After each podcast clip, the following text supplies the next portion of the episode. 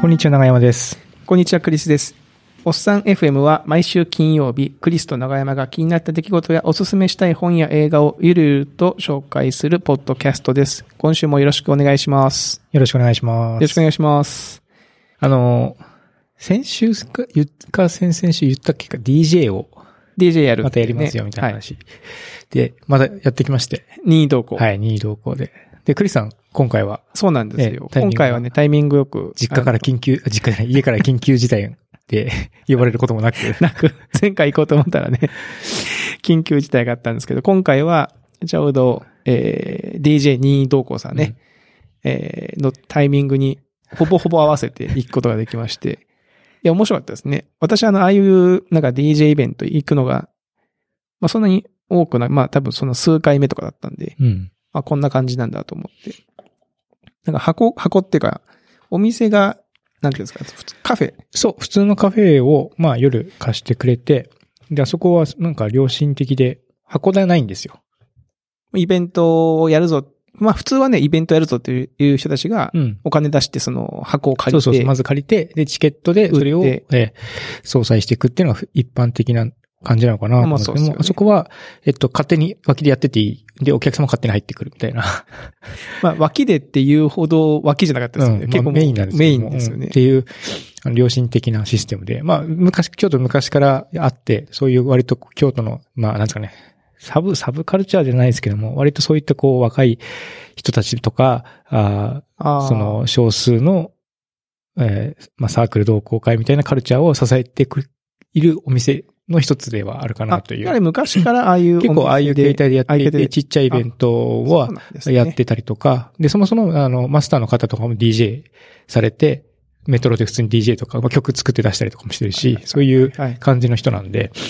いや、なんあかの僕お店入ったら、あの、長山さん、ね、DJ 任意同行さんの一個前の柴漬さんうんがやられてて、そのフロアで、フロアっていうんですかね、その DJ ブースの前ではなんか、わ若者がこう、リズムに合わせて体をこう、ね、 そうそうそうテ。ケテケテケテケって揺らしてたから、お、なんか知り合いかなと思ってよく見たら全然ね、うん違う、知らない世代もう。違うし、世代も違うし、お、な、あれなんか、で、きそのね、お店には僕の知り合いもいたんで、あれなんか知ってる人とかっつったら、いや、全然普通のお客さんですって言って、え、なに、普通の、全く見ず知らずのお客さんを乗せてるイベントなんだと思って。うん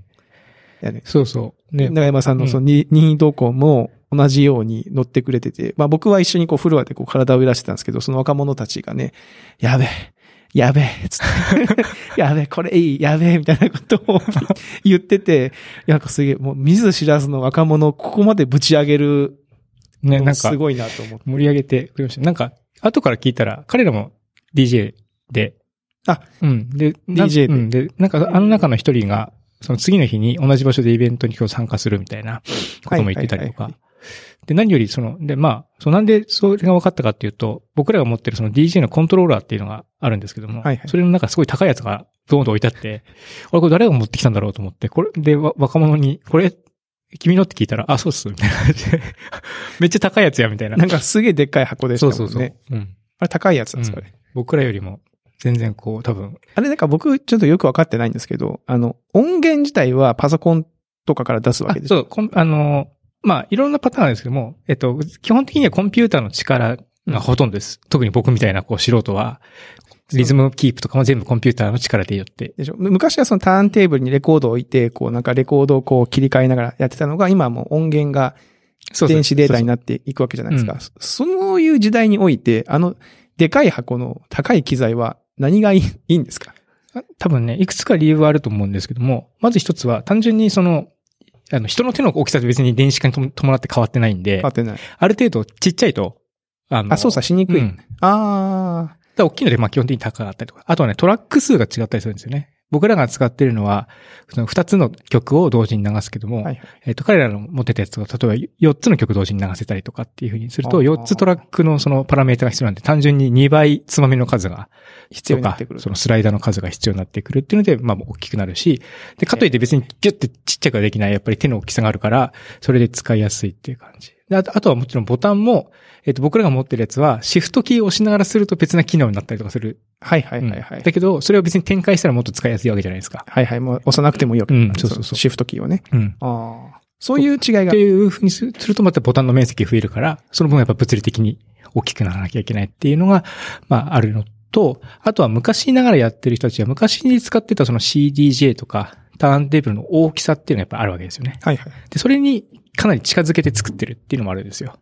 そうすると同じ感覚で使えるから、あ使いやすいっていう。あ、はあはそうすると昔と同じサイズだから結局でかいみたいな。あ。ああ、うんなるほど、ね。そういうのもある。うん、みああたいですけどね。で僕らはその、あの、ちっちゃいやつから入ってるから、でかいやつ見るとでけえみたいな思うんですけども、多分、多分実際ちょっと練習して触ってみると、あ、やっぱりシフト押さないといいわとか、ここ隙間あるといいわってやっぱなるんじゃないかなとは思うんですよね。うん。で、昔の人から見たら今の DJ のあれはちっちゃとか、まあ、便利だけど、そうそう、だから持ち運べるってね、面白さっていうのはもちろんあって、逆にすげえちっちゃいコントローラーでこの間、なんかドミュー見てたら、はいはいそれだけでやってる人もいて、逆にびっくりしたりとか、ええもうも面う白い、プロの人が。こんなちっちゃいのでやってんだみたいな。面白いですうんねっ。ていうのもあったりとか、でもそそれはなぜかというと逆に彼らは世界中飛び回ってて、荷物持ってくるのだるいから、 もうこれでいいわみたいな、はいはい。うん、そういう世界観もあったりとかする、うんなるほどし、うん、面白いですね。長山さん、その途中、プレイで、の途中でなんかあの、音をほら消して盛り上がるぞ、みたいうんな。音が急にキュッてなくなって、イエはいはいーイみた いな。あれは、なんですかもともとそのプランニングとしてあったんですかないです、ないです。あ、その、あれはその場のノあリれではもう若者が結構乗り出してきたからとか、 みんなな結構こっち向いてきてニコニコしてるから、はいあ、これはいけんなと思って下げるみたいな確か感にじねです。うんあ、フロア見て別に誰も聞い誰も聞いてなかったらた下げてもシーンとするだけじゃないですか。確かにうんなんでそれとかありますよ。うんあ、なるほどね。いや、面白いなと思って。いや、なんか僕すごい、あの、良かったですね。行って、なんか楽しかったですよ。うん。はい。みんなが、僕もやんないのか DJ をって言うけど、もうちょっと、僕はちょっとこの、 難しいかなと。なんか、うん、ね。面白いです。はい面白いですね。そうでも、あの、しばらくちょっとまた次回があるならまた行ってみようかなと。はい。やっぱりこう、自分の流した曲で人が盛り上がってくれるのは、うん。それはそれでやっぱ面白い、確かうに。ん、確かに。経験になりました。ううんまあん。まあ、非常にあの若者たちは、なんか最初怖えと思ったんですけ ども。すげえけん、あ最初、だって見た感じがもう若者だし、うんなんか、なんていうの、その、そういう場所で遊び、遊んでるぞ感うのあるん、そうそうそう。服装もしてたし。し、僕らオタクじゃないですか。まあ言うたらね、うん同じクラスにいたら絶対仲良くなってないなって思 う。あの、スク感じーでルしょカーストのね、そうそ全う然違うところに属しているそうな。でもすごい謙虚で、うん、後からも少しお話しして、うん。あ、すそうごいそうそう。僕の目の前でな、ね、長山さん、いや、元に DJ 任意同行が、あよかよかったっすすごいっよかってたです話しかけられてましたもんね。なんか途中で海外のなんかカップルも、ぼちょっと僕が帰るぐらいの時に入ってきああ、そうそう。うたりんとかして、ね、面白いですね、ああいう。そうそう。で、さらにね、面白く、面白く、面白かった。あの、その後、富士山帰った後、またなんか変なおじいさん一人来て、おじいさん。うん。 で、おじいさん一人来てって、まあ割とこう、結構飲んでて、うんで、ふらふら楽しそうにしてたんですよ。で、僕もなんか出番終わって話してたら、まあ自分はフルート奏者だと。で、山科に住んで て、で、もう十何年も住んでるけど、日本語はできないんだけど、みたいな感じで。海外のおじいちゃんってことそうそうそう。外国人のおじいちゃん。あ、そうそう、ごめんなさい、言ってなかった。そうそうそう。ううん外国人のおじいちゃんが外来国て人のおじいちゃんが来て、うん。日本英語じゃなかったかな多分ネイティブは。うんあ、そうなんだ。うんで、フルート奏者。でうん、奥さんがピアニストで、ああ、すごいね、みたいな話をしたんですよ。ほうほうほうで、なんかこう、むやむやいろいろ話してたら、こう急になんかし、指導が始まったのね、僕に。で、こうし、こう背筋伸ばして顎引いてみたいな感じで、姿勢の指導みたいなのが入って、で、こうそのままウェイトしろみたいな感じで、ほんで、なんか立ったり座ったり、あっち押したりこっち押したり、なんかここ引け、ああれ引けとかやって、で、このままキープとかうんやってる。で、僕はその、で、結構酔っ払ってるから、こいつなんかやばい人なのかなって思いながらも、どうなんのかなっていう気持ちもあったから、そのままずっとそれをこう、受けてて。受け続けてたんですよ。指導。ううんん。で、なんだか1時間ぐらい え、そんなに、うんえ、その1時間ぐらい、その立ったり、あその押して、ここ、ここ、そうそうそう。とか、ずーっと、ずーっと同じポーズ、なんか10分ぐらいやってるとか、1時間ぐらい時間もうんやってた。体中すげえ痛くなってたんだけど。と。うん。で、何なんだろうと。で、もうやめていいかって聞いて、で、まあ、なんか最初はダメだとか言ってたんだけど、まあ、なんか結構、お互い疲れてきたのか、もうじゃあもういいいいよ、みたいな感じで。で、その後話またさらにしてたら、山下はもう終電ないけど帰れんのみたいな話をしたら、うん。で、もうタクシーで帰るから大丈夫。俺はリッチマンなんだと。でリッチマンはすごいねって言ったらそう。そしたらなんかその話、ちょちょ僕も聞きたいんだけど、その後なんかお前そのミクシー JP の笠原を知ってるかと。おうん。で、あうん、あいつはよく俺、うちに来るんだぜ、みたいなことを言ってて、ほあ、そうなの一応知ってるし、一回ぐらい会ったことあるよ、みたいなことを 言って、あ、そうかそうか、みたいな話をしししてて、で最後に名前聞いて、で、名前なんか難しいから、その、ちょっと書いてって言って、スマホに書いてもらって、で、そう検索したら、俺出てくるから、みたいな話をしたら出てきたら、なんかその、ミュージシャンなんだけど、それと同時に、アレクサンダーテクニークって、クリスさん知ってますなんか発声とか、あ。その、演奏するときの体の使いう方はいはいを、はい。強制したりとかする技法があるらしくて、はいで、それの講師だ、もやってるんですよ。ほうほうほいや、多分むしろそっちの方が、あれなのかな今、その、なり合いとしてはメインなのかなうん。っていうのが前が出てきて、へえーと思って。で、その時は、じゃあこれは、あじゃあ今までこれ指導してくれたやつ、な何も言ってくれなかったんだけど、アレクサーナーテクニックってやつだったのね、と。うんああれで、まあ、どうもどうもありがとうって言って、で、すげえ酔っ払いながらバーって書いてって、面白い、まあ、変なおおっちゃんになったなと思って、うん。まあ、自由でいいなと思いながら。で、次の日起きて、そのミクシーの話が気になってたの。確かにうね。んで、ミクシーの話が気になってたから、次の日、そのミクシーとその人の名前で検索したりとか、あいろいろ調べてたら、その、奥さんの名前が笠原淳子さんって言って、 笠原淳子さんっていうのはピアニストなんですけども、実は笠原さんってミクシーの笠原さんのお姉さんに、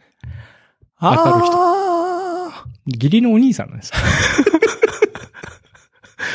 またどえらい、あれですね。あ、なるほどね。だから知ってたの。そうそう。で、そして確かに言われてみれば、笠原さんち芸術一家でう、んでもそこからそのベンチャーの起業家として出てっていうう、んちょっとそのねうん、家系とは違うんだよみたいな話で、なんかどっかで聞いたことがあって、うわ、繋がったと思って。そのおっちゃんも言ってくれないのにね。うんそんなまでね。そう、うん。あ、そあなんだそ。。すごいうそんなこともあって、ちょっとびっくりしましいや、なんか、つながりますた。うね。ん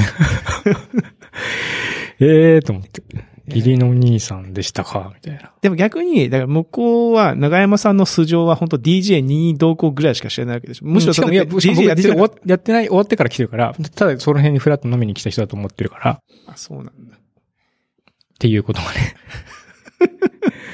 いやー、うん、ちょっとびっくりしましたけど、ありまして。へえ、うんいやまあもしこのおっさん FM を笠原さん聞いてたらね、 そうです笠原さん聞いてたら、えちょっとあの、おえぜ姉ひそさのん辺の話をね、おねしてほ伺しいたいいのでゲストで。してほしいですね。ええ面白い。い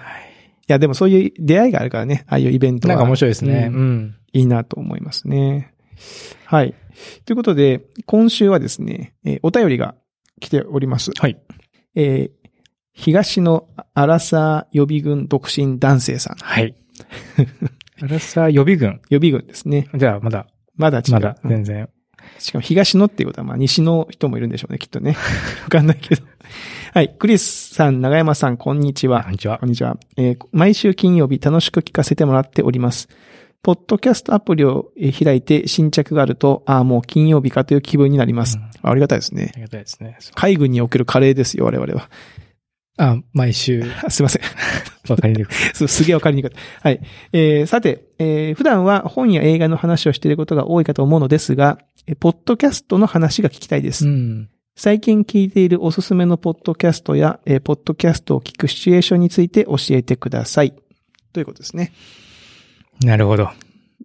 ね。ということで、まあ、いくつか、あの、ポッドキャストを持ってきたんですけど、うんまあまあ、あのーまあ、最初に僕の方が簡単に説明しとくと、僕はもう、ポッドキャストっていうか、まずそもそもオードリーのオールナイトニッポンめちゃめちゃ楽しみにしてるんですよ。あーもう、ラジオ番組。はい。すねで、ラジコで聞くんですよね。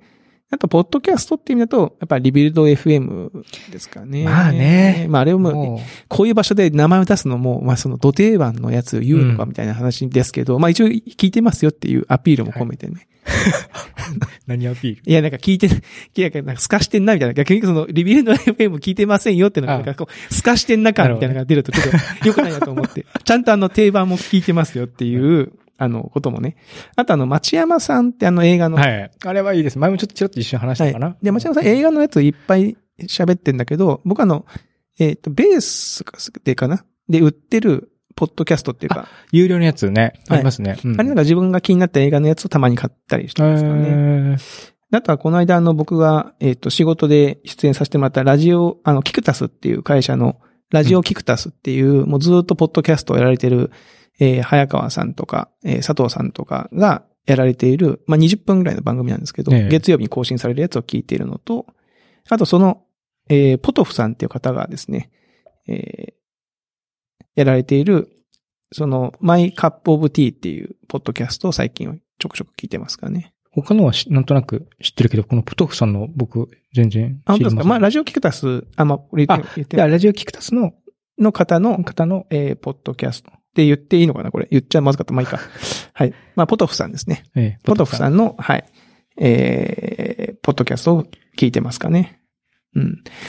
本当はね、本当は前も言ったかもしれないんですけど、20年ぐらい前に、まだあの、ポッドキャストっていう言葉がない頃ですよ。だって iPod がなかったわけだから。うんうん。京都の片隅からお届けする四畳半ブギっていう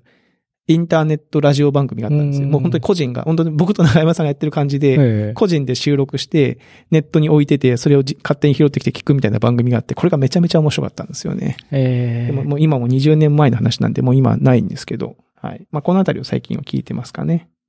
まあ、シチュエーションはまあ会社に来るときに歩きながら聞くとか、あとまあうんうんうん、仕事のときにちょっとこう、耳に雑音が欲しいタイプの僕は人間なので、うん。どんどんシーンってしすぎてると僕集中できないタイプなんですよ。なんかちょっと雑音がある方がいいなんるほでど、。会話とかのやつをちょっとうっすらかけて、きやったりき、まあ、それは聞くっていうかわかんないですけどね。やってますからね。はい。長山さんはどうですかね僕はですね、その、シチュエーションっていうのが、なかなか最近なくて、実は。結構寝る前に、イヤホンに、で、聞きながら寝てそのまま寝るみたいな、ぐらいしか、結構通勤も短めだし、そうですよね。で家が近いと、仕事中、。僕、人の声聞いてると仕事逆にできないうん。くなっちゃうんで、音楽も最近ちょっと聞かないぐらいなんですよ。はいはいはい。うん。で、家では家族いるから家でイヤホンしてたら、そうね。ね、何してんのみたいな感じになるやなるなるし、なるかといって流すっていうのもねちょっ、とね。うん。ケースによってはリスクになるここととももああるから。リスクにはならないかもしれない。まあな、どういうケースを想定してるのかわかんないですけど。まあ、子供がね、うん聞いて面白いかどうかっていうのもあるしね。ううん。っていうのがあってね、なかなか聞くシチュエーションがないのと、あとね、おっさん F も始めてからですよ。やっぱりね、あの、他の番組聞くと、すげえこうね、考察モードに入っちゃうんですよ。 俺ならこう言うだろうか。あ、この人はこのパターンでこういう風に言うんだろうと か、あと音質、声質はいとかを、もうね、ずーっとそういうことばっかり考えちゃって、こうね、これはもう、なんですかね、職業病というのはかっこいいですけど、あのーまあね、その同じジャンルでやってると、そうまあそこが気になっちゃうっていうのは、まあ、わかりますよ、それは。で、その中でもね、おすすめなのがね、このレプリカント FM っていう、えーポッドキャストがはいありまして、何系かなまあ、インタビューが多いのかないろんな業界で。ただ別に業界でって言っても、その、えーこの、ケンタロウさんっていう方がやってるんですけど、そのこのケンタロウさんの、まあ、知人と知人の紹介みたいな形の、まあ、その近しいネットワークで面白い人とのお話を聞くっていう感じなんですけども、ただ近しい人は結構面白くて。ああ、うん。ゲストが。なんか農農家やってるとか、豆腐屋さんはやっいはいなはんいかいろいろ、あの、面白い経歴を持ってる方が多いんで、それで普通に面白いっていうのと、あとね、まあ、もうこれ一番聞いてほしい、もうエピソードが3発であるんですけども、えーエピソードでこう78、79、こう手話誰が興味安年前編と、手話誰が興味安年後編っていうのがあるんですけども、はいはいはいこれ、高田さんって言って、僕も知り合いなんですけども、京都で、あの、会社やってるはいはい方なんですけども、えー制作、ウェブ系の会社やってる人なんですけども、高田さんの青春からその会社を作って、今、どういうふうに会社を運営してるかっていう、あの、変遷が、まず前編あるんですよね。で、結構、世代がに同じなんですよ。はいはいはい。うん、だから、ああ、そういうことあったよね、みたいなの連続だし、しかもやっぱり、あの、ちょっと破天荒というか、自分で独立して会社とかも作ってるんで、まあやっぱり、そういうのひ人ってこう、いろいろ自分で考えて動いてるから、そういう話自体も面白いんですよ。それ僕多分聞きましたわ。うん。長山さんがその、ツイート一回してツますイね。ートしてますよね。多分それを見て聞いてると思う。確かに面白かったな。うんうん。で、えっと、後半は、えっと、高田さんのお娘さんが、えっと、アイドルなんですよ。言ってたじゃん。そう、アイドルやってまして、でそのアイドルの話と、高田さん自身がアイドルめっちゃ好きで、うんそのアイドルへの夏熱い思いを、あの、語るっていう回があって、はいこれはね、僕はもう、あの、おすすめの回。いや、そのアイドル、あ僕も聞きましたよ。で、ちょっと、あうろ覚えですけど、いや、アイドル、その、僕はね、女の子がいないですけど、うん例えばその、む子供がいたら、自分が野球がめっちゃ好きだったら、自分の子供が高校球児になって甲子園目指しますとかは、めちゃめちゃ熱いストーリーだと思うんですけど、それがアイドルに置き換わった時にはどうなるのかなっていうのはちょっとすごい興味が、そうですね。その、ジャンルがね、そのだ男性のこの、男性、女性、まあ人の注目を集めて、こう、のし上がっていくっていうジャンルだから、そういうジャンルにおいて、そのお父さんはどういう目線になるのかみたいなのがちょっとすごい興味深かったですけどね。あとはその、アイドルの楽しみ方自体もこう、非常にこう、レクチャーされていて、されてましたねなぜそのアイドルにこう、ハマるのかっていうのが、こう、面白く、かつ分かりやすく言語化されている回であって、あ、そういうこう、文脈をこう、味わいながら、皆さん応援してるんだなっていうのがもう分かって面白かった。他のエピソードも面白いんですけども、まあ、知り合いだっていうのもあるし、ちょっとこう、境遇が、特に前編は境遇が似てるっていうのもあって、僕の中ではかなりこう、おすすめですね。あと、たまに奥さんと、奥さんなのかなちょっとわかんないですけど、マミさんっていう、ケンタロウさんの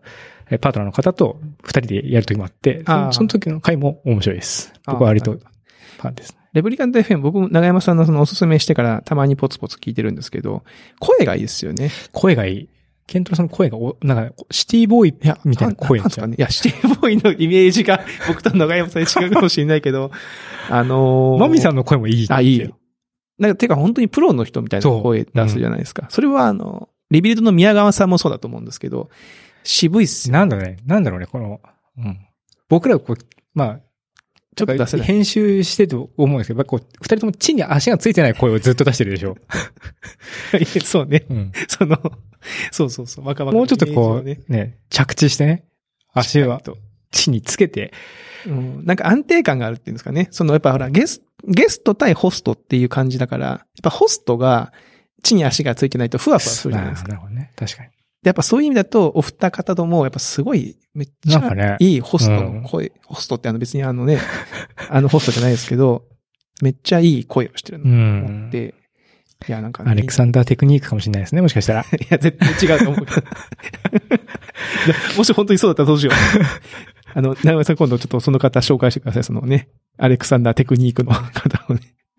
はい。というとこですかね。はいあの、まあ、ポッドキャスト、また面白いやつあったら、えー紹介していきたいと思いますし、皆さんからもまたね、あの、こういうのあるよってなったら教えてほしいなと思います。じゃあ、えっと、東の荒沢予備軍独身男性さんには、はい。ステッカーの方を。ステッカーの方をね、お送りさせていただきます。で、えーまあ今週の、もうこのあたりでという感じなんですけども、ええ先々週かな、えー告知しました通り、京都で3月末に開催されるエンジニア向けイベント、ヤプシ京都2022おっさん FM も、シルバースポンサー として、シルバーなんですね。シルバーですよ。 あの、だから、すごいエンジニア系の企業のうん。に並びに、おっさん FM のロゴがサイトに行くと並んでますので、これは面白いなと思って、あの、ぜひとも皆さんもね、あの、当日も会場でお待ちしてますので、えーはい3月の、えー観光シーズンにですね、ぜひ京都に遊びに来て、えーイベントの方にもちょっと顔を出していただけるといいかなと思っております。はい。はい。というところで、えー今週のおっさん FM はこの辺りと。ではまた来週お会いしましょう。さよなら。さよなら。